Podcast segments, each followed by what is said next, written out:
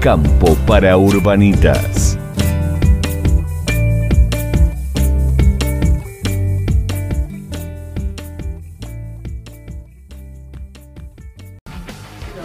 Muy bien, ahí estamos volviendo con un nuevo bloque de Campo para Urbanitas. Y ya lo tenemos en el micrófono y en el estudio a Agustín Rocha, ingeniero agrónomo y socio fundador de, de CIMA.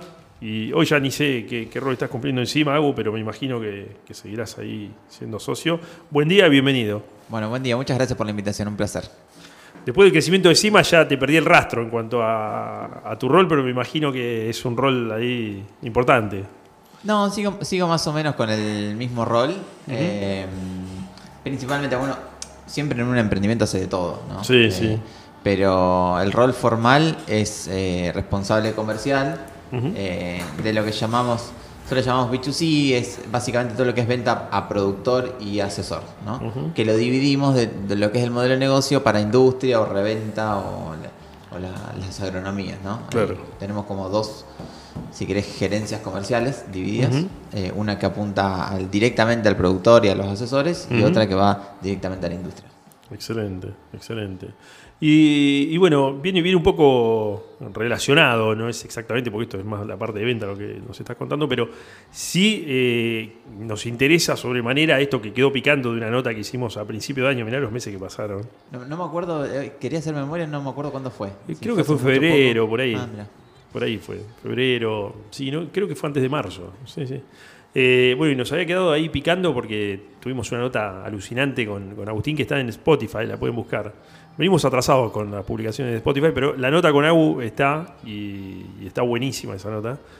Eh, se las recomendamos, que la escuchen, busquen Campo para Urbanita en Spotify y ahí van a poder encontrar muchas notas que ya están colgadas, otras que falta colgar, que estamos colgados nosotros con las notas, pero bueno. 21 de enero. 21 de enero, mira vos, Pensé que había sido hace menos. ¿viste? Sí. No, pasó un montón de meses, pasaron un montón de meses.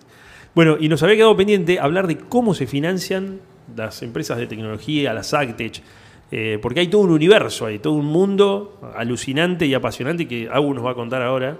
Y, y bueno, queríamos eh, escucharte acerca de esto, ¿no? que es, es todo un mundo distinto, una lógica distinta. ¿Cómo, cómo funciona eso? Totalmente. Bueno, nosotros lo fuimos aprendiendo en realidad con a los palos o con la experiencia. Sí, sí, sí. Yo venía más de la economía eh, real. La eh, tangible, podríamos o decir. La, la economía tradicional, Sí. ¿no? Donde uno, vamos a suponer que quiere mm, abrir un negocio, eh, no sé, una panadería, y para eso invierte plata propia o, o El saca- terrenito. o saca un crédito y después lo va pagando. eh, y después se va financiando básicamente. Hoy en día en Argentina con, con las ventas y no, no mucho más. Eh, A lo sumo con algunos cheques, pero tampoco hay tan acceso al, al financiamiento formal. Totalmente. Eh, y el mundo de las startups o los emprendimientos tecnológicos, Sí. es una manera que, lo, que la diferencia que tienen con respecto a una pyme normal es que apuntan a un mercado global en general, a un mercado quizás eh, no solamente local, sino que expandirse, por lo menos regionalmente en varios países. Sí. Y la otra característica es que crecen rápido, ¿no? O que Claro. buscan crecer rápido. A algunos no les sale. Eh, tienen alto riesgo en general, ¿no?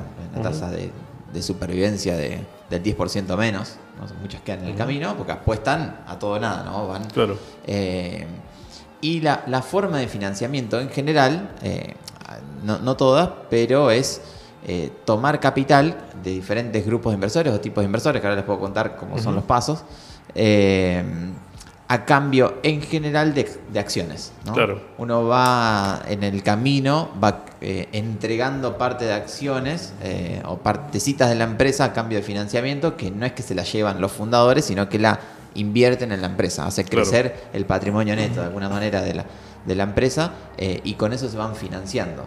Porque como también en cualquier negocio tradicional, uno al principio eh, va a pérdida, ¿no? Invirtió, vamos a volver al, al ejemplo de la panadería, ¿no? Compró el horno, compró los moldes, puso el, local y demás, y toda esa plata la, la puso y la va recuperando a través del tiempo. Bueno, Sí, sí, sí. en las startups lo mismo, invierten, toman un montón de dinero y después eh, empiezan a recuperar o apuntando a que en algún momento eso sea rentable Claro. dentro de toda esa gama hay gente que lo lleva al extremo, ¿no? que, que va, no sé, empresas tipo que, que por ahí conocidas como Uber, eh, empresas como, mm, eh, bueno, todas estas, eh, pedidos ya, Sí. Rappi, eh, son empresas que, que toman mucha plata y si hoy ves el balance de esa empresa, pierden plata, ¿no? Claro, claro. Y están diseñadas para eso, están diseñadas para crecer muy rápido, contratar mucha gente, abrir mercado, meter publicidad y saben que durante muchos años van a perder plata, ¿no? Y el inversor también sabe que, que va a ser así. Mirá y vos. después hay otras más intermedias y también hay startups que crecen muy rápido eh, con un término que se llama bootstrapping, pero eh, que, que viene del inglés, pero básicamente es eh, orgánicamente, ¿no? Con, solamente con ventas y, y que crecen rápido, igual son consideradas startups. Es decir, no, no necesariamente tienen que tomar capital afuera para hacer una, una, una startup tecnológica. Claro. Y hay muchos casos también exitosos que, eh, no sé, eh, Kanban, eh, que, que es una, una de diseño que por Sí, de diseño, conocen. Canva, sí, sí. Eh, bueno, hay varias así que, que en realidad crecieron sin tomar ningún capital y hoy son dueñas del 100% de, su empresa. ¿no? Y son empresas que valen 2 mil millones de dólares Upa. o más. ¿Y cómo, cómo se, se tasa eh, una, una startup? Porque no, no debe ser fácil. Sí. eh, Debe tener que ver, me imagino, con la cantidad de usuarios, pero no, mucho más allá de eso, no. no. Como casi toda la economía, expectativa. Bien. Expectativa del mercado. expectativa. Y qué tanto te crean y qué tanto el otro esté dispuesto. eh, tiene mucho que ver el contexto y tiene mucho que ver cómo se venda, con quién estés, encontrar el momento adecuado eh, y demás. Y te diría que las primeras etapas es casi todo intuición o sin ningún racional atrás. Y en la medida que se va avanzando, eh, no sé, empresas como Mercado Libre y demás ya tienen muchos fundamentos para poder evaluar esa empresa, ¿no? Si bien tienen un, un múltiplo o quizás valen más que una empresa que factura lo mismo en, la Claro. empresa- en el, en el mundo tradicional, porque se espera que sigan creciendo, no sé, digo, las empresas tecnológicas en general facturan 10 y otra empresa que factura 10 en la economía normal eh, vale menos, pero porque hay mayor expectativa de que siga creciendo esta empresa tecnológica. Claro. Eh, pero en la medida que se va creciendo el tamaño de la empresa, hay mayores eh, datos con los que evaluar la empresa. Es decir, arranca mucha intuición, Claro. eh, quizás se toma ejemplo de otra parecida, eso se usa mucho, ¿no? Hay una empresa similar en otro país o una empresa similar en este mismo país de, de estas características que tienen tantos usuarios, nosotros tenemos tanto, bueno, entonces valemos tanto, eh, o creemos que valemos tanto. Eh, y en la medida que va creciendo, bueno, ya tenés datos como facturación, tenés datos como usuarios, tenés datos como el EBITDA o el margen bruto, bueno, eh, ahí se empiezan a tomar bueno, eh, quizás eh, Sí, ya- algunos sí, indicadores económicos más, más firmes. y ahí ya se empieza a más o menos a pensar a, a liberarse al mercado de acciones. Bueno, sí, es, es una de las... Cuando uno arranca una startup, siempre le preguntan cuál es el... Aviso de antemano, voy a usar un montón de palabras en inglés, porque se usan Sí, muchas sí, palabras sí, en inglés sí, y está la, la voy a tratar de, de pasar. Eh, es- ¿Cuál es tu exit? Que es cua- tu- dónde termina este, este, este negocio. Eh, no, no están diseñadas para ser eh, in eternum. Eh, o por lo menos que los fundadores no estén siempre. En algún momento, eh, bueno, cu- ¿cuándo salís? ¿O cuál, cuál es tu éxito? Y, y generalmente son dos. O la vendés a alguien, eh, a una empresa más grande y demás, o salís al mercado. Haces un IPO y salís al mercado, es una empresa pública y ahí ya Claro. el, eh, tiene otras reglas, ¿no? La, la evaluación de una empresa y es, es mucho más profesional. Esas serían las dos salidas eh, que cualquier startup eh, apunta en algún momento. Eh, Bien. Y, y en ese sentido, Cima viene ya, bueno, ya sabemos el crecimiento que tuvo en Argentina, que tiene en, el resto de Latinoamérica. ¿Qué, qué están viendo ustedes hacia el futuro? ¿Hacia dónde están apuntando? ¿A, consolidarse acá? ¿A ir por otros lugares en el- a, lo largo y a lo ancho de lo que es el planeta? ¿O, o- o solamente se están enfocando en Latinoamérica? Eh, siempre pensamos a nivel global, nosotros Ujú. pensamos la empresa a nivel global, eh, pero en el mediano plazo estamos concentrados en Latinoamérica. Claro. Digo, por los próximos. Mediano plazo lo llamamos 2-3 años. Eh, en Sí, largo sí, plazo claro. son 5 o 6 años. Claro. Eh, es cortito. Sí, pero eh, sí nos enfocamos en Latinoamérica por los próximos 2-3 años, eh, haciendo bueno, foco ahora principalmente en Colombia y México, que son mercados donde estamos, pero queremos desembarcar más formalmente, con equipo y demás. En Brasil ya estamos, que también es un gran pilar. Eh, pero los dos ejes para Latinoamérica Norte más que nada es Colombia y México. Consulta, ya global y África. Sí, hay oportunidades en, en todos lados. Eh, de- África hay mucho para hacer, eh, Australia, o, Oceanía en general, eh, Europa del Este también hay, hay bastante, eh, y obviamente después Estados Unidos y Canadá, ¿no? Eh, son, son grandes mercados. Eh, pero bueno, vamos de a poco. Eh, Pero están en la óptica. eh, sí, obvio, sí, obvio. Eh, sí, probablemente, naturalmente es Estados Unidos, Canadá el siguiente paso. Eh, también puede ser Europa del Este. Pero por ahora estamos concentrados en, en Latinoamérica, donde creemos que tenemos la ventaja de conocer mucho más al usuario. Eh, porque en definitiva estamos compitiendo con soluciones globales, ¿no? Claro. Eh, Creo que conté Sí, sí. la última vez, Sí, de sí, sí, Israel, sí. de Estados Unidos, de Canadá, son la mayoría de, la- de las competencias más grandes. Sí. Eh, y nosotros al conocer un poco más, ser de, de acá, Sí. eh, nos hacemos un poco más fuerte y es más fácil ganar de local eh, que de Claro. visitante. Entonces tratamos de ir. ¿Cambia mucho la- el usuario, por ejemplo, del argentino respecto del brasileño o el colombiano, el mexicano? ¿Hay, hay diferencias en cuanto al, al- al tipo de usuario? Sí, sí, hay diferencias estructurales de contexto, eh, de incentivos. Eh, hay Brasil quizás eh, mayor competencia. El Brasil es un mercado más grande, entonces Sí. todas las empresas de afuera, primero cuando miran Latinoamérica van a Brasil, porque es lo más interesante como mercado si van a sí. desarrollarlo. Entonces siempre lanzan ahí, entonces eso hace que el mercado sea mucho más competitivo, eh, haya más empresas y las empresas locales también sean más fuertes eh, al tener mayor mercado. Eh, Brasil como Argentina hay de todo, ¿no? Productores muy grandes, medianos y chicos, es bastante heterogéneo.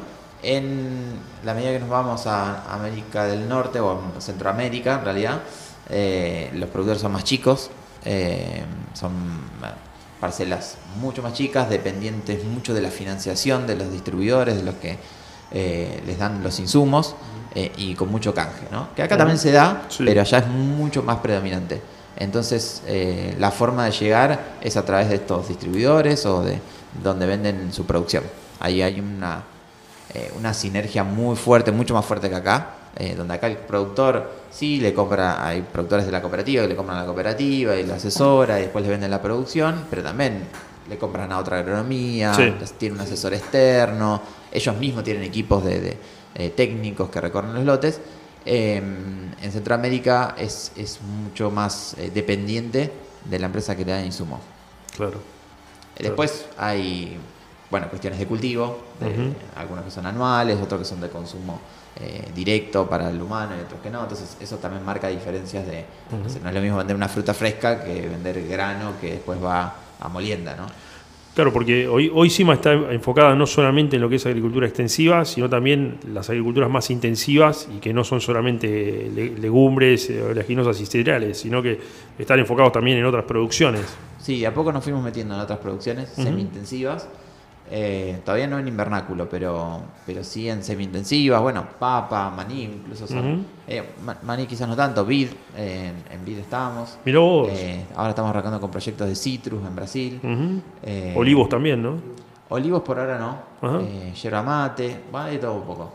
Mirá vos, mirá vos. Bueno, O sea, la- se han diversificado, se han metido en la matriz, podemos decir, productiva de una manera impresionante y muy transversal. Sí, lo bueno es que vamos aprendiendo con los usuarios. Porque Claro. claramente nosotros somos agrónomos de soja, sí, maíz y trigo. Yo no sabía más que hasta ahí. Eh, Al Cuyo, ya, yo cuando vamos a Cuyo y olivo y vid, no, no tengo ni idea. Entonces, en realidad, los que nos van eh, indicando cómo hacerlo son los mismos usuarios. Sí, es muy loco encontrarte a los ingenieros agrónomos de esa zona y te pones a hablar y los dos somos ingenieros agrónomos, pero son dos idiomas distintos los que hablamos. Es increíble. Nada que ver. Sí. La- Arroz mismo. Sí, sí, sí. que, que en Argentina se hace un montón. Eh, fui a Corrientes a verlo y demás. Y no, no tengo ni idea ni cuántos, ni, ni cuántos se plantaban.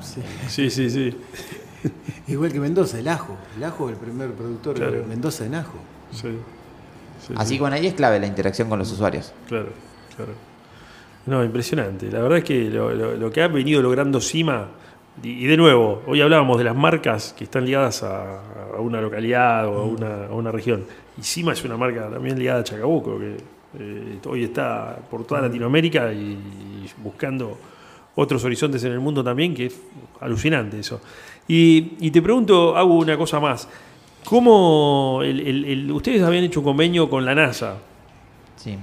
Y, y bueno, eh, ese, ese convenio es exclusivo de, de CIMA o, o es, o es algo habitual que hace la NASA? ¿Cómo, cómo, cómo No, se- no. eh, en realidad, la, la- una parte de- de- dentro de lo que es la NASA que se llama eh, NASA Harvest eh, se dedica a hacer estimaciones, aprovechando los satélites que tienen y demás.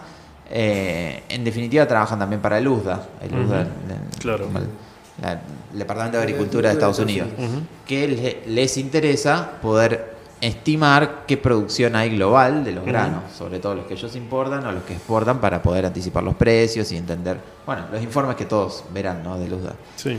Eh, y para eso van colaborando localmente en diferentes lugares eh, para poder predecir esos rendimientos. Eh, y lo- es lo que hicimos con ellos, Claro. a través de la Bolsa de Comercio de Rosario, eh, bueno, la Universidad de Maryland y demás. Eh, nosotros aportamos mucho dato, dato verdad, se llama, que es el dato de campo, donde vos sabés en este polígono cuánto rindió y a gran escala eso te permite entrenar los modelos eh, y eso es lo que hicimos con ellos. Claro. Pero lo hacen también en otros lugares y, y eso, lo bueno que termina en un paper y queda publicado y es público la información. Excelente. Es excelente. Sí, sí, sí, sí. Qué bueno tener data de Chacabuco, tener... Sí, pero ellos tienen data de todo. Sí, sí. Encima es una cosa impresionante. Y hacen publicaciones ustedes a veces de encima Sí, de. tenemos un blog donde vamos Sí. eh, Yo había visto algo. haciendo algunos momento, sí. informes de cómo estuvo, tuvieron las enfermedades, cómo tuvieron las plagas, cómo Sí. tuvieron los rendimientos. Sí. Eh, la- eh, últimamente habíamos... eh, fue uno sobre variedades de trigo, de la alta concentración en una sola variedad. Eh, bueno, el Baguette 620 que Sí, sí, sí. creo que 60% del mercado. Una locura. Eh, o Una más, no me acuerdo. Pero bueno, y, y mostramos esos datos y también tratamos de alentar bueno, el, el- el riesgo que tiene basar toda la producción de trigo en una sola variedad. Sí, sí. Como pasó en su momento con Algarrobo también. Igual. Sí, sí, sí, Exactamente. Sí, sí. Excelente. Y, y toda esta información, además, cómo retroalimenta a- al sistema productivo, porque no es solamente que es una información que la presentás, sino que te sirve para tomar decisiones la campaña siguiente, obviamente. Está, Sí, provoca un panorama, te da. sí, sí. Está bueno. Sí, Abu, ¿y cómo mm, eh, to- todo este tema de la financiación? Hoy, ¿cómo, cómo está CIMA? Hoy, hoy me imagino que deben tener una cantidad de socios enormes que han comprado acciones y, y bueno, y, y eso hizo que también los ayudara a Sí, crecer. sí, si querés, podemos usar el caso de CIMA para explicar lo que es el camino Sí. en general de Sí. una startup. Eh, cuando arrancan, en general, la, la primera inversión es una inversión ángel, se llama. Eh, y lo que tienen a mano es eh, amigos, conocidos o alguien que, che, tengo esta idea, quiero empezar a probarla. Eh, y bueno, uno con sus allegados o la gente que tiene más a mano ah, eh, recibe esa primera inversión ángel. Que quizás eso, pueden ser familiares, amigos o bueno, o gente que sale a buscar. pero es una, una inversión muy de confianza en la persona. Ah, volviendo al tema de la evaluación. Y ahí es, yo te vengo a decir, che, tengo esta idea y vos confías en mí o no, en que lo vaya a hacer y que sea una buena idea y que lo podamos Sí, ejecutar. No hay mucho más que eso. Eh, y yo te digo, bueno, eh, dame tanta plata y te doy tanto porcentaje. Y listo. Eh, se negocia y esa es la primera inversión. Claro. Que nosotros la tuvimos ya con el producto andando, con, con algo de facturación y con clientes, y uno de esos clientes se convirtió en inversor. Ajá. que en su momento fue una inversión de 100 mil dólares. Ujú. Eh, eso nos permitió que parte del equipo se, se ponga a trabajar eh, 100% o full time cobrando un sueldo, ¿no? porque hasta ese momento veníamos eh, a donar. La segunda etapa es una inversión semilla, se llama, eh, que es un poquito, generalmente un poquito más grande, eh, ya tiene un poco más de estructura y uno empieza a seleccionar qué tipo de inversores, eh, pero todavía está mucho por comprobarse. Eh, en general, la etapa de la empresa que recibe esa- ese tipo de inversión tiene el producto lanzado, está consiguiendo sus primeros clientes, pero todavía le resta eh, comprobar si es un mercado grande, lo puede escalar, ¿no? Todavía no Ujú. comprobó que lo puede hacer a gran escala, quizás tiene 10 clientes, 15 clientes, eh, o no factura tanto, eh, y es ese tipo de inversiones para escalar el, Claro. el mercado y probar el negocio y probar si, si funciona realmente con 100 usuarios o con 100 clientes. Así que esa, esa ronda de inversión se llama inversión ronda semilla. Semilla. Semilla. Eh, o sea que tenemos Ángel, Semilla. Y después ya viene la serie eh, que se llaman Pre-A o A, B, C, D y todas las letras. eh, que son los tipos de, de- de- de inversiones que son mucho ¿Llega más hasta la formales. Z? ¿Eh? Llega hasta la Z. No conozco ningún caso que haya llegado hasta la Z, pero, pero sí hay empresas que van por la H, bueno, son, Claro. Ya dejan de ponerle letra, Sí, sí, eh, sí. van recibiendo mucha inversión, pero es, es también una forma de estipular, bueno, en qué tipo de ronda estás, ¿no? Una serie A más o menos tiene determinadas características, que son empresas que valen entre tanto y tanto, se le invierte entre tanto y tanto, eh, y deberían estar en este estadio, ¿no? Claro. Entonces, es como un... eh, sí, como- Sí, sí, una segmentación, podríamos una decir. estructura que se va armando de, las de las rondas de inversiones. Uno lo va aprendiendo en el, el momento. Nosotros cuando arrancamos no teníamos la menor idea ¿Por dónde iba? de ¿Y las fusiones son también consideradas como inversiones? las, las fusiones, eh, más o menos. En realidad es, se absorben o Oh, se se compran. Eh, eh, no, pero eh, tiene otra lógica. A lo mejor eh, yo te lo digo, te fusionás con otra empresa para mejorar X parte de la empresa, en lo cual te considero una inversión a futuro para que sea eh, que tenga mayor mm, mayor diversidad o mayor colocación o, o conseguir mayor también eh, clientes para Sí. que atraigan. Bueno, Se da mucho, eh, se da mucho. eh, hay, hay mercados como redes sociales, como que son medios eh, todo o nada. eh, o sos el primero, el segundo o nada. Eh, bueno, no hay espacio para 10 o 15. Entonces en esos siempre los grandes van comiendo y sale un competidor y, y lo, lo- lo absorben de alguna manera. Eh, pero ahí, bueno, los compran o les dan acciones o una combinación de Sí, ambas. de- de- Claro. Eh, de hecho, se dio en el agro ya, se dieron varias así, eh, pero una empresa brasilera, eh, AgroSmart, compró o adquirió Booster, que seguramente muchos usen, Sí. eh, la aplicación de, para De- el de clima, precipitaciones, pronósticos sí. y demás, eh, la compró una empresa brasilera, que también no, No es que está en un estadio tan adelantado, sino que bueno, eh, había recibido inversión, tenía algo de capital y, y hacen una combinación de que algo le pagan, eh, o sea, cash, y otra parte le dan ac- acciones de la empresa que lo adquirió. Claro, claro. Así bueno, entonces quedé Ángel Semilla. En el caso de Cima fue una ronda de 300 mil dólares más o menos, que también fueron productores y clientes que, eh, que decidieron invertir, pero ya conocían la tecnología y ahí se animaron a, Claro. a- a poder apostar. Eh, y después la siguiente ronda. De nuevo, había usuarios, eh, un poco de todo, ¿no? Me La imagino. evaluación, sí, pero sigue siendo comparativo con otros. No, no, pero no, la evaluación no, me refiero a los inversores. Eh, ¿Había inversores usuarios también o tenías inversores de, de distinta índole? Eh, casi todos fueron usuarios, en nuestro Ah. caso. Pero en una, en una inversión semilla puede haber ya un institucional. Institucional se le llama a todos los fondos de inversión que se dedican a eso directamente.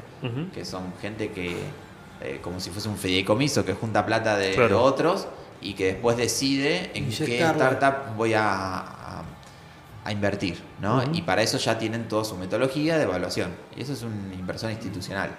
Eh, los que no son institucionales quizás es un productor grande o que tiene mucho capital o que se anima a poner 50 mil dólares en una startup, sabiendo que puede perder todo, ¿no? Claro. Eh, ese, es el, ese es el riesgo y por eso se llaman inversiones de riesgo.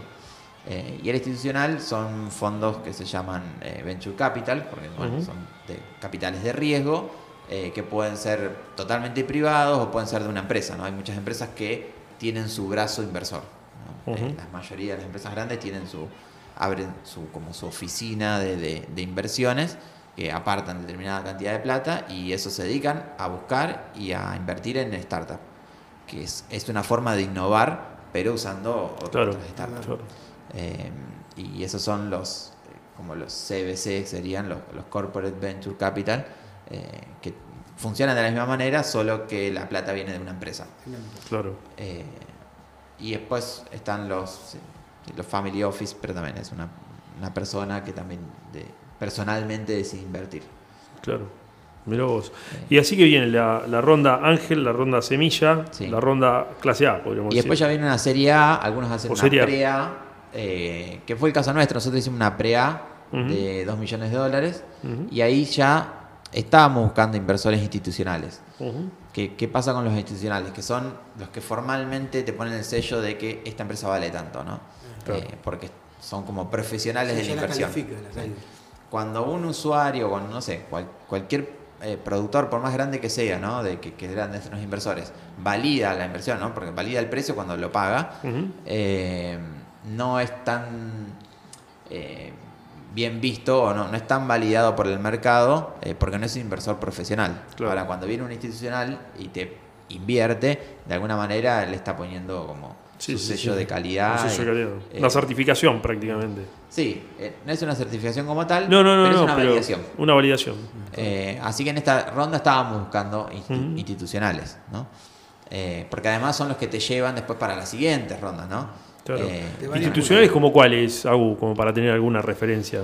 hay, hay de todo, hay que generalistas, ¿no? Fondos de inversión generalistas, que uno conocido en Argentina es Newtopia, por ejemplo, que es uno Sí. que armaron muchos emprendedores exitosos, ahí está, invirtió Manu Ginóbili, Pepe Sánchez, Sí, sí. bastante, la- muchos de Bahía Blanca, eh, y bueno, después otros que vienen de otros emprendimientos que les fue bien, eh, hay, hay otro que se llama CASEC, que es de uno de los fundadores de Mercado Libre, son grandes fondos de inversión argentinos que, que invierten en diferentes lugares. Y después hay de agro, ¿no? Hay algunos específicos de agro, que uno se llama The Yield Lab, que es de Estados Unidos y tiene oficina acá en Brasil y demás, y, oficina, y invierten en, en Actec exclusivamente.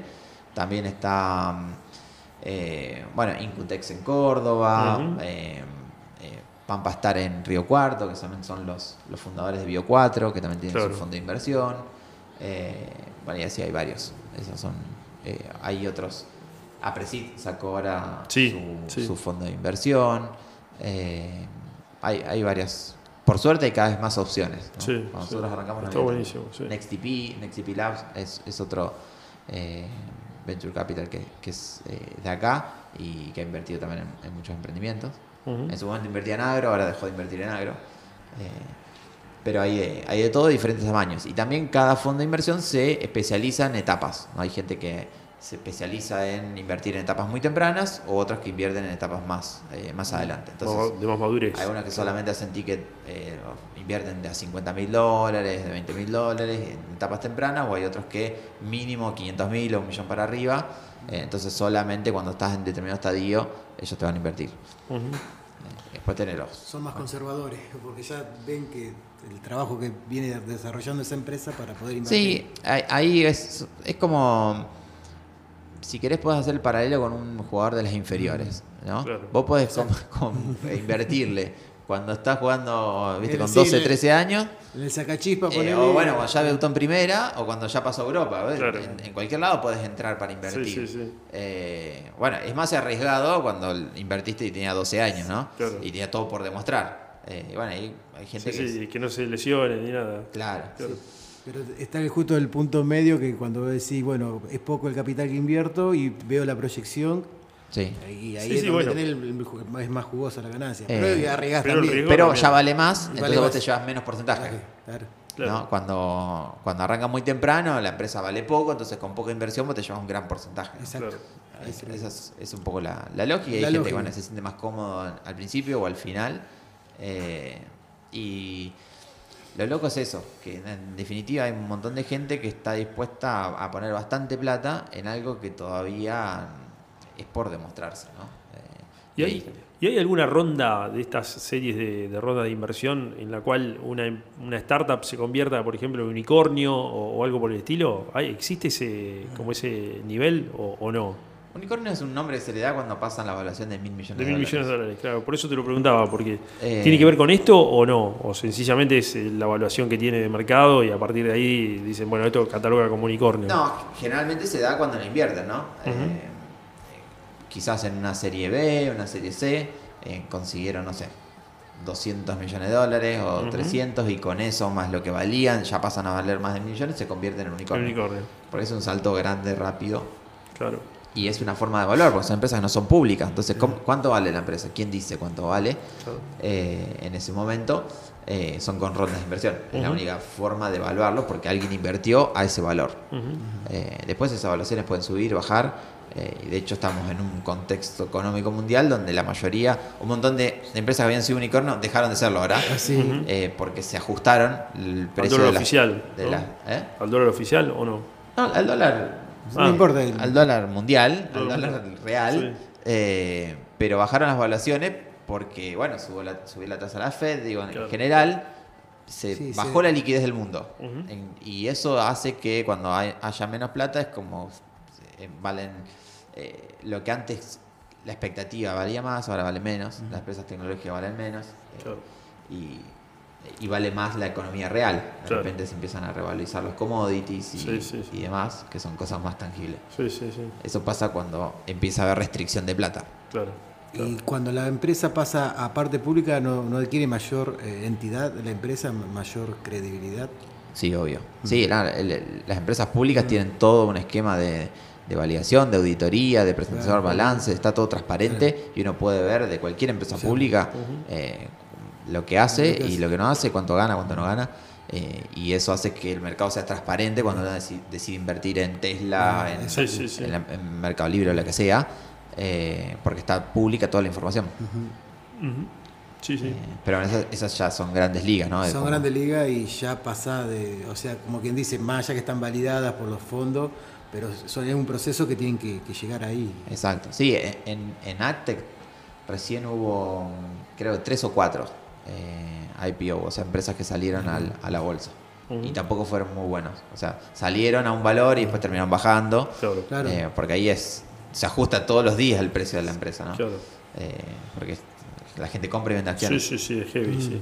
Sí, sí, sí, bueno, pero eh, Sima viene recorriendo un camino divino en cuanto al crecimiento que tuvo fue exponencial, hasta donde yo sé. Corregime Sí. si me equivoco, pero han tenido un desarrollo y un crecimiento impresionante en muy pocos años. Eh, sí, en, en lo que es agro, sí. Eh, comparado con otras industrias, no tanto.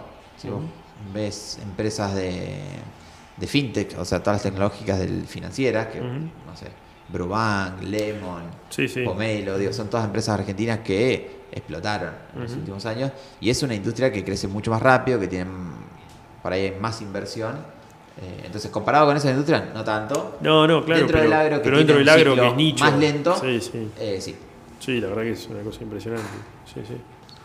Sí. ¿Y, y en qué tipos de rondas están ahora, Hugo? ¿Están en las, ya están en las... Nosotros cerramos en mitad de este año Ujú. eh, nuestra pre-A, que fue 2 millones de dólares, entraron inversores más institucionales, como bueno, Sancor Seguros, que tiene su fondo que es Sancor Seguros Ventures. Ujú. Eh, entró Vista Energy, que es una empresa de energía de Golucho.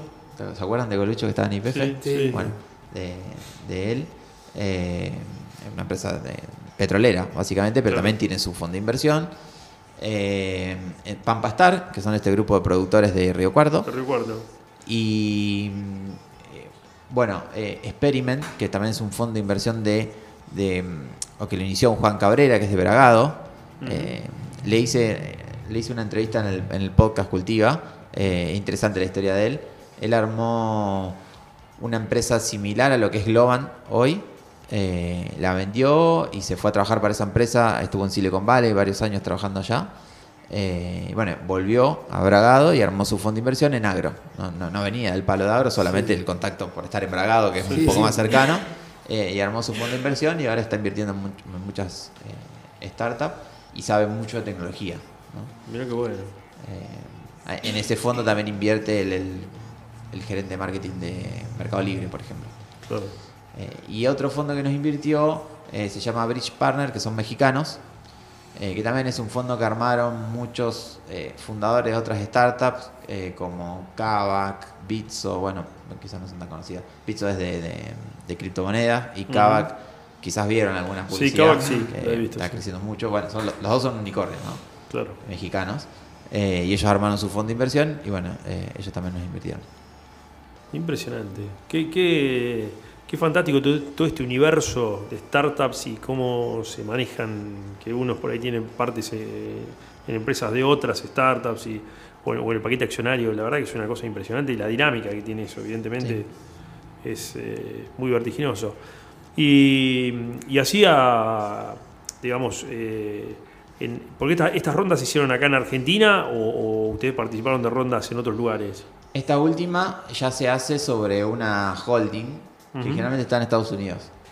Eh, y esa holding es dueña de las diferentes subsidiarias de cada país. Ujú. Digo, Hoy CIMA tiene eh, subsidiaria argentina, br- brasilera y uruguaya. Claro. Eh, y entonces, y ahí después hay una holding sobre la que hace todas las operaciones, que es dueña de las, de las sociedades operativas. Entonces, si uno vende en Argentina, le, le factura a la sociedad argentina. Si vende en Brasil, le factura a la sociedad brasilera.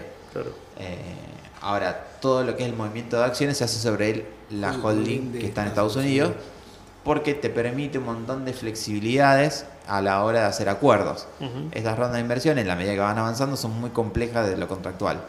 No es eh, emitir acciones de una SA común, eh, donde hay un estatuto y Claro. mucho no te puedes correr, No te y correr. va a la, a la personería jurídica, no, nada que ver.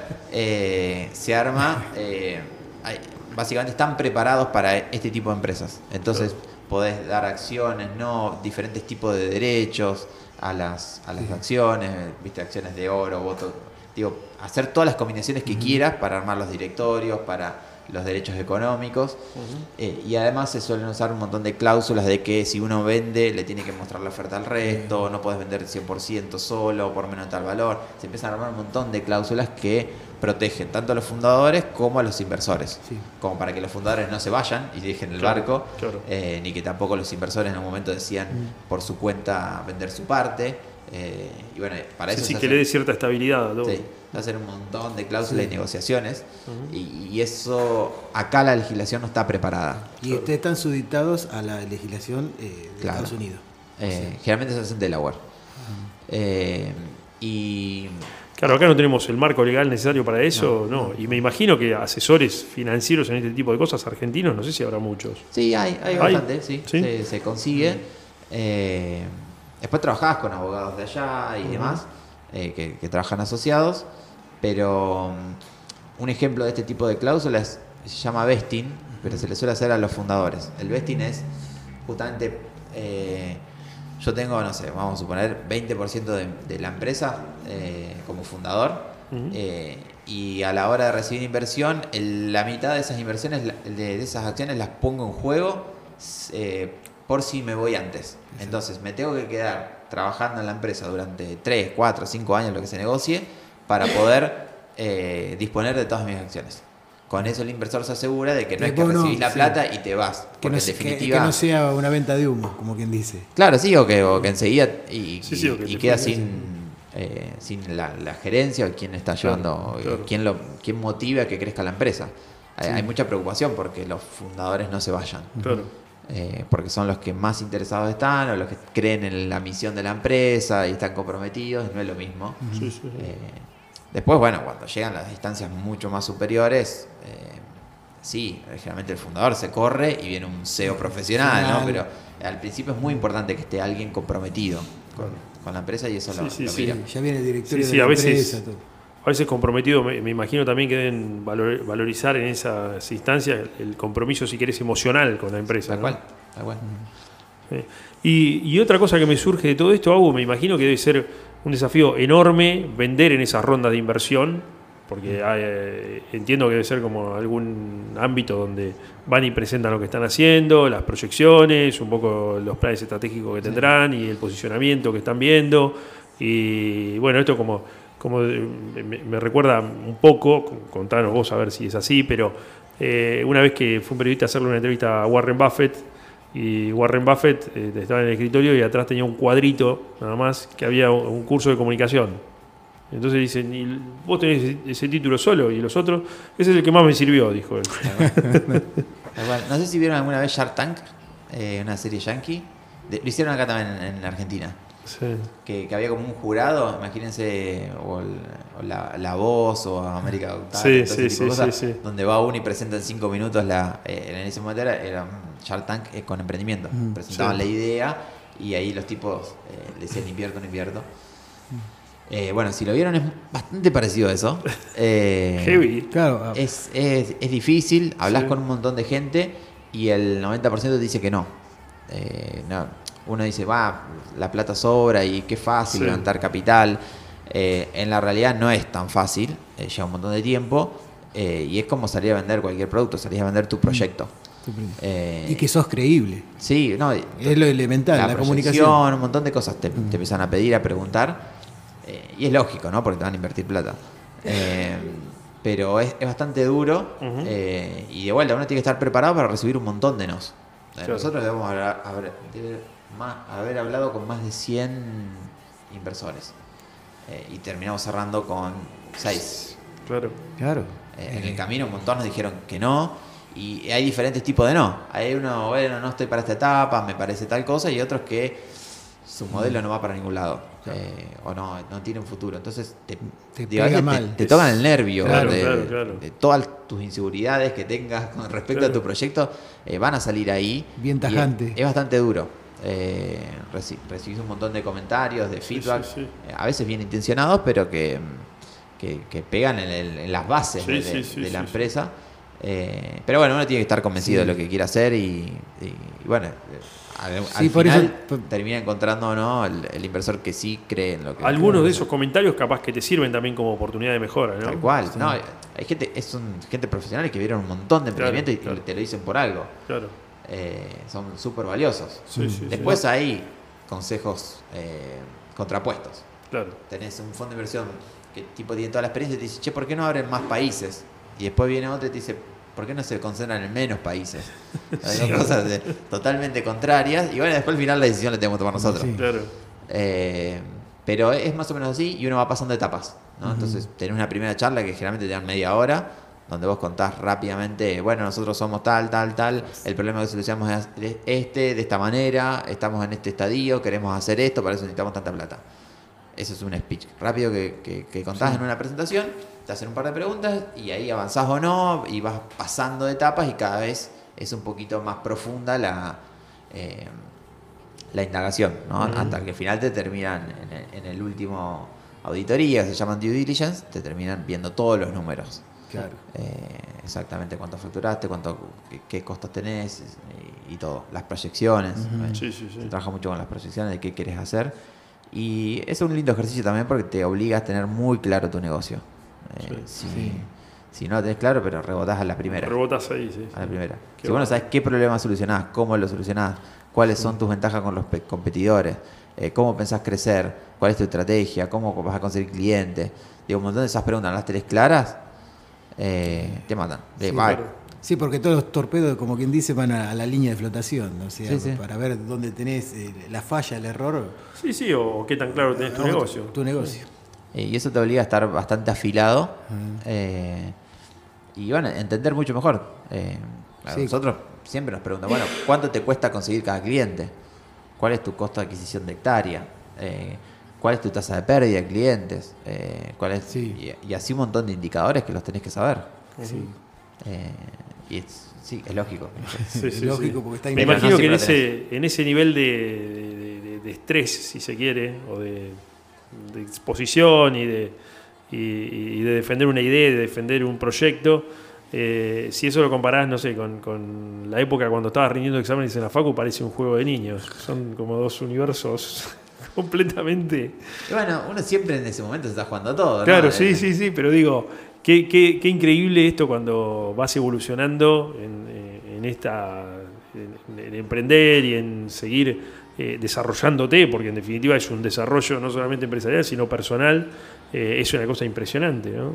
Sí, Eh, igual creo que como todo, lo, lo- para rendir un examen, para dar una presentación o para defender un, un inversor, la preparación es lo único que te deja más Sí, tranquilo. sí, sí.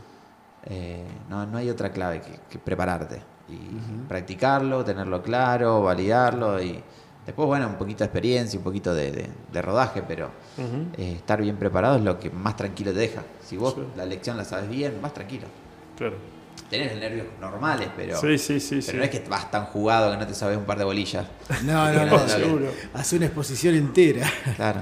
Agu, ¿y te ha tocado defender a vos el proyecto y presentarlo y Sí, estar ahí? muchas veces. Muchas Sí, veces. sí, sí. Impresionante. Eh, y a, a veces también hay preguntas que tenés que improvisar un poco, ¿no? claro.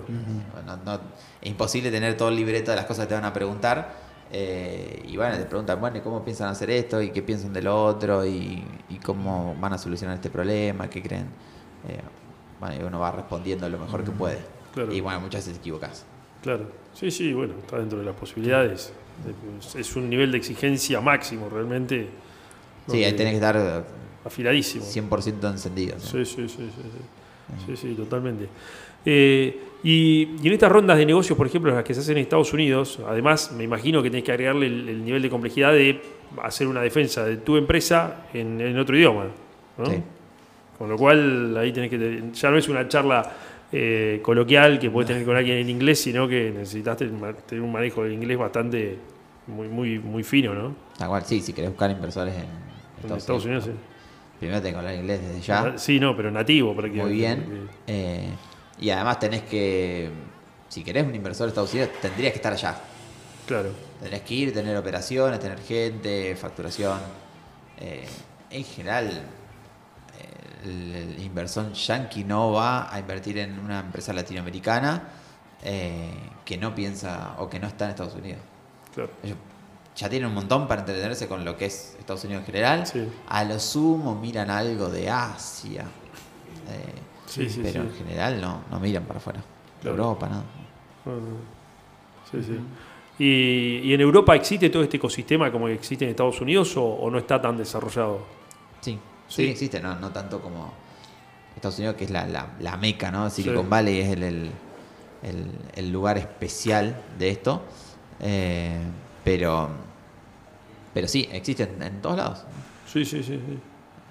Sí. Sí, sí. En todos lugares. Con, nive- con distintos niveles de desarrollo, me imagino. Exacto, Mm. exacto. Qué, qué cosa impresionante. Bueno, la verdad es que una nota espectacular y se nos pasó volando el tiempo. Volando. Ni, ni nos dimos cuenta. Yo por lo menos. Y escuchándote con mucha atención porque la verdad es que eh, hay mucho de novedad en lo que contás, Algunas cosas yo tenía conocimiento por, por haber visto algo- ciertas cosas, eh, pero no, no en este nivel de, de- de profundidad como lo contaste, que es evidencia. O sea, es otra... Es interesante, está bueno sí. porque Es la cocina. da, da posibilidades a que no tengas que tener la- el, capital para, para desarrollar una gran empresa que pueda escalar mucho. Eh, de vuelta, esto no quiere decir que sea fácil. es No, que- no, no, es no, que no, uno no. sale eh, acá en la, en la esquina, empieza te a están gritar, y esperando. te, te revolean los dólares. Claro. No es fácil, pero sí permite que uno pueda crear una, una gran empresa sin tener que tener previamente la plata, ¿no? Claro. Eh, porque si no, eso, eso limita un montón. Sí. Esto está buenísimo porque de alguna manera premia a la inventiva, a la creatividad, a, a- a la preparación, a la formación, al intelecto. Eh, esto que decís vos, o sea, alguien que no tiene guita, que por ahí bueno, Sí. se fue haciendo, se capacitó, se formó y, y puede tener un emprendimiento y gente que cree en él y va para adelante. Sí, si, si haces algo copado, después bueno, empezás a trabajar en función de eso y empezás a buscar y a relacionarte, obviamente. Eh, pero nosotros éramos agrónomos, ¿no? Sí, estamos sí. muy alejados de, de este mundo. Obviamente nos costó y, y nos cuesta todavía, pero no somos nativos de, ¿no? de- de- del mundo emprendedor. eh, igual se puede conseguir inversión. Sí, sí, eh, sí. Y salís, bueno, eh, lleva su, su camino.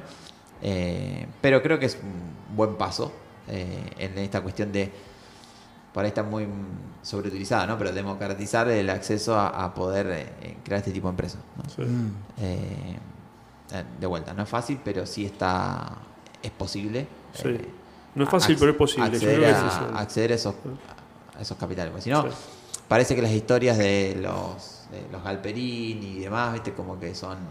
Ah, bueno, él porque estudió en Berkeley, qué sé yo. Claro. Eh, o se fue a estudiar afuera y después. Y. eh, bueno, quizá una parte sí, pero, pero también hay un montón de otras posibilidades sin tener que. Claro, haber otros caminos. Por Sí. Harvard o, Sí, sí. eh, o haber tenido mucha guita desde el inicio. Sí, sí, sí. Bueno, me- este mensaje me parece Está está poderosísimo y, y te agradezco, Agu, que nos hayas compartido todo esto y ojalá que quienes están escuchando puedan de alguna manera abrir esta mirada y, saber que hay. Vos sos de acá, sos, sos, bueno, de, de Rawson, pero de partido Chacabuco, ahora estás viviendo en Chacabuco y desde acá generaste una gran empresa que está en distintos países y que hoy está haciendo historia. Eh, y que, que es posible. Como dice Agu, no es fácil, No pero es fácil, posible. No hay limitantes. Y, y que hay una, una posibilidad de desarrollo empresarial, humano, impresionante ahí, y a los que tienen esta vocación, que, que la pueden encarar, y bueno, obviamente no va a ser fácil como nada, pero como todo, podríamos decir, nada es fácil, pero sí es posible y sí está ahí. Hay que, Sí, tampoco es el único camino. No, no, después, claro. eh, de- la, la economía real también es, es, es otra Totalmente. alternativa donde uno se puede sentir más cómodo o no. Por eso digo que eh, es una cuestión de vocación también. Hay, hay gente que tiene vocación para ir para este lado y está buenísimo, y otra gente que no, que por ahí se siente más cómodo en la economía real y, y también es totalmente válido. Eso es. Pa- para mí lo importante es eso, que, que se sepa que está la alternativa, Sí. que existe. Que Sí. existe una posibilidad de que si querés emprender, está todo ese camino y que si querés vas a encontrar, eh, porque después no conté, pero hay aceleradoras, incubadoras, hay un montón de programas, hay financiamiento eh, adicional a esto, hay un montón de cosas para que te apoyan y cada vez más. ¿no? Sí, Desde- sí, sí, eh, por suerte el, el emprendedor está bien visto por ahora, Sí. eh, a diferencia del empresario, ¿no? que tienen connotaciones, si bien es lo mismo en esencia, eh, tienen connotaciones una negativa y otra positiva. Sí. eh, así que hay bastantes incentivos en ese sentido. Sí, sí, porque la idea es que el emprendedor en algún momento sea empresario, entonces. Obvio. Es que el emprendedor es un empresario. Exacto. A pequeña escala, pero, A pequeña escala, sí, sí, sí. pero bueno, digo, hay muchos incentivos para, para hacerlo y que por lo menos que está esa alternativa, ¿no? Después Sí. hay un montón de cosas para hacer. Sí, sí, sí. Bueno, muchísimas gracias, Abu, por venir hoy acá, por eh, tu generosidad para contarnos todo esto y desde la cocina, de cómo se fueron dando todas estas vivencias dentro de, de CIMA y todo el- lo que fue el desarrollo de, de esta eh, Actech. Y, y bueno, y las puertas abiertas, queremos seguir eh, siguiendo o, o- o viendo cómo va evolucionando todo esto y entenderlo. Si, si estás dispuesto, acá siempre va a haber espacio para. Sí, podemos ir haciendo actualizaciones. Sí, como- sí, un, un update. de Eh, cómo viene. Sí, sí, porque la verdad es que creo que puede ser de inspiración para muchos chicos, para muchas personas que, que están pensando o que tienen una vocación por, por trabajar en esta economía del conocimiento y, y no tanto en la economía real. Y está buenísimo que, que puedan escuchar a referentes como vos, que, que ya vienen laburando en esto y que vienen de otro palo y que se han, eh, han, mutado y que se han transformado en, eh, digamos, en, en alguien diferente y con otra mirada muy distinta y que ya no solamente abrevás del conocimiento que tuviste en, la carrera o en tu formación inicial, sino que hoy abrevaste otros conocimientos que, que, bueno, que fueron complementando y que fueron llevando también a la empresa a, otra, a otro lugar. Así que realmente alucinante y te agradecemos mucho la presencia de acá. No, gracias a ustedes y eh, lo último que quería mencionar, que me habías preguntado por esta jornada. Sí. eh, Ah, la jornada, sí. Que, Lo otro que interesante es que se federaliza un montón también, o este tipo de, sobre todo en, en, Actec y demás, pero en general ahora eh, se está federalizando mucho eh, los equipos de trabajo, porque al poder trabajar Hoy, hoy mucho remotamente, home office, ¿no? muchos home office y de todos lados. Claro. Y el otro día que nos juntamos, terminás de ver eh, que venía gente de Mendoza, de Entre Ríos, de Corrientes, de Santa Fe, Buenos Aires, capital del sur. Y capaz que algunos no se conocían, ¿no? Ah, Un montón, no se conocían. Eh, Impresionante. pero eh, ahí empezás a dimensionar de que en, en definitiva eh, se empiezan a ver posibilidades de- en diferentes lugares, más allá de donde esté cada persona. Vamos a ponerle marco a esto que está contando Agu. Se hizo el jueves pasado, fue, ¿no? Esta semana no, sino la anterior, en Villa Amelia era. En Villa Amelia. En Villa Amelia, ahí cerquita de Rosario, se hizo un encuentro de eh, todos los colaboradores de CIMA y bueno, se conocieron y tuvieron una, jornada de, de- de reconocimiento entre todos y por eso le preguntaba si se conocían entre todos y bueno, evidentemente mucha gente que no. Sí, lo, que hicimos o lo que hacemos generalmente es eh, hacemos una competencia de monitoreo, más que nada para los programadores, la gente de marketing, de productos que no están tan, eh, que no son agrónomos, que no Sí. vienen de ese, de ese palo, sepan cómo es hacer un monitoreo, cómo usar la aplicación como un usuario nuestro. Claro. Entonces terminan entendiendo realmente lo que es recorrer un lote de trigo de 100 hectáreas, caminarlo. eh, Claro, Porque muchos serán programadores y vienen del palo de, que no, tiene nada que ver con no- el agro. Nunca pisaron un campo. No, no. Es más, a mí me llamaron, el asesor es de Mar del Plata. Claro. Sí, sí, Así que- sí, sí. Sí, sí, sí. Impresionante. Impresionante. Sí, Agu, ¿y, y cuántos, cuántos colaboradores tiene hoy CIMA en Argentina y en los otros países? Actualmente somos 51. Eh, Impresionante, sí, eh. cre- crecimos bastante este año. Sí. ¿51 acá en Argentina? En total. Ah, en total. En total. Son 15 en Brasil, eh, más o menos, eh, vamos a ser 34, 35 acá. Eh, y bueno, después tenemos ahí en Paraguay. Y bueno, estamos buscando para Colombia y México. Ah, mira que bueno, así que van a seguir creciendo ahí ya con colaboradores propios, eh, nativos, digamos, de Colombia y México. Sí. Alucinante. Bueno. Nuevamente, muchísimas gracias, Agu, por eh, tu presencia hoy acá y por tu generosidad para contarnos todo esto. Que, que lo vivimos un poquito con vos. Me, me- me estresé un poco cuando me contaba lo de las rondas. Eh, que debe ser una situación bastante estresante y difícil, pero bueno, que, que al Pero mismo tiempo cuando, cuando la superás, y sí, tal cual como decís, necesaria, pero cuando la superás debe ser como eh, una, una meta alcanzada o algo, un logro, me imagino que debe ser algo realmente importante para, para cualquier persona. Tal cual, no, no, se, se festeja, pero siempre decimos que es eh, conseguir una ronda de inversiones es el principio, no el fin. Claro, ¿no? claro. Es un medio y no un fin. Exacto. Entonces lo hacemos porque queremos lograr otra cosa. Y en este caso era bueno porque queremos desarrollar otros nuevos modelos de negocio, porque queríamos contratar más gente. Entonces lo terminás festejando, pero al otro día ya estás trabajando en, en qué vas a hacer con esa plata, básicamente. Y, y te pones a ejecutar todo lo que Sí. prometiste a los inversores, ¿no? Porque los inversores dijiste, si vos me das esta plata, yo voy a hacer todo esto. Todo esto y, Y bueno, al día uno, después hay que hacerlo. Claro, ¿no? claro. Desestresás un rato y, a- y de nuevo a fondo. Sí, Sí. tal cual. Excelente. y a, a cumplir. Bueno, muchísimas gracias y ya vamos cerrando el programa. Eh, estamos en, en horarios y nos estamos pasando un poquito. Así que, Sol, eh, agradecemos a los auspiciantes y nos vamos yendo. Campo para Urbanitas.